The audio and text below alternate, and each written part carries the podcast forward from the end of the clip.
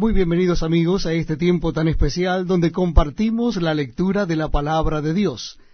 Les invito a que busquen en sus Biblias en el Evangelio según San Marcos, Evangelio según San Marcos, capítulo 9. Evangelio según San Marcos, capítulo 9.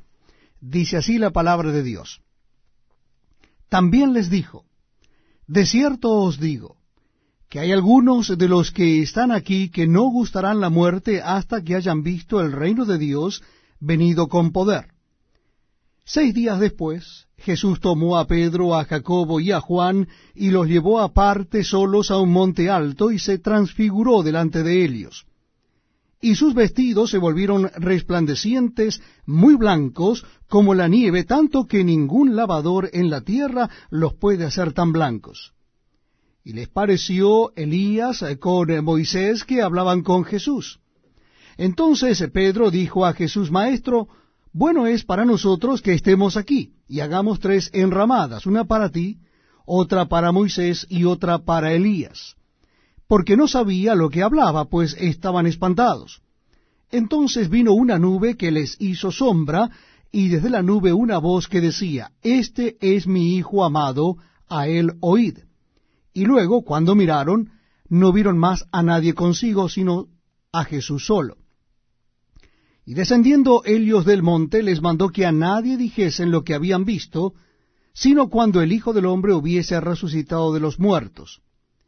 Y guardaron la palabra entre sí, discutiendo qué sería aquello de resucitar de los muertos.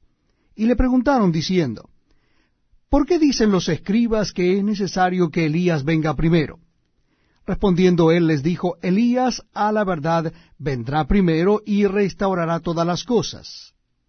¿Y cómo está escrito del Hijo del Hombre que padezca mucho y sea tenido en nada? Pero os digo que Elías ya vino, y le hicieron todo lo que quisieron, como está escrito de él. Cuando llegó a donde estaban los discípulos, vio a una gran multitud alrededor de ellos y escribas que disputaban con ellos y enseguida toda la gente viéndole se asombró y corriendo a él le saludaron. Y les preguntó, ¿qué disputáis con ellos? Y respondiendo uno de la multitud dijo, Maestro, traje a ti mi hijo, que tiene un espíritu mudo, el cual donde quiera que le toma le sacude y echa espumarajos y cruje los dientes, y se va secando, y dije a tus discípulos que lo echasen fuera y no pudieron. Y respondiendo él les dijo, Oh generación incrédula, ¿hasta cuándo he de estar con vosotros? ¿Hasta cuándo he de soportar? Traédmelo. Y se lo trajeron, y cuando el Espíritu vio a Jesús, sacudiendo con violencia al muchacho, quien cayendo en tierra se revolcaba echando espumarajos. Jesús preguntó al padre, ¿cuánto tiempo hace que le sucede esto?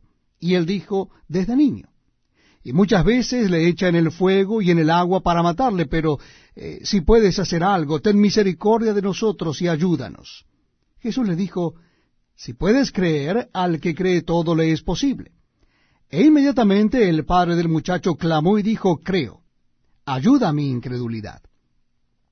Y cuando Jesús vio que la multitud se agolpaba, reprendió al espíritu inmundo, diciéndole, Espíritu mudo y sordo, yo te mando, sal de él, y no entres más en él. Entonces el espíritu, clamando, sacudiéndole con violencia, salió y él quedó como muerto, de modo que muchos decían, está muerto. Pero Jesús tomándole de la mano, le enderezó y se levantó. Cuando él entró en casa, sus discípulos le preguntaron aparte, ¿por qué nosotros no pudimos echarle fuera? Y les dijo, este género con nada puede salir sino con oración y ayuno. Habiendo salido de allí, caminaron por Galilea, y no quería que nadie lo supiese, porque enseñaba a sus discípulos y les decía, el Hijo del Hombre será entregado en manos de hombres y le matarán, pero después de muerto resucitará al tercer día. Pero ellos no entendían esta palabra y tenían miedo de preguntarle. Y llegó a Capernaum y cuando estuvo en casa les preguntó, ¿qué disputabais entre vosotros en el camino? Mas ellos callaron, porque en el camino habían disputado entre sí quién había de ser el mayor. Entonces él se sentó y llamó a los dos y les dijo, Si alguno quiere ser el primero, será el postrero de todos, y el servidor de todos.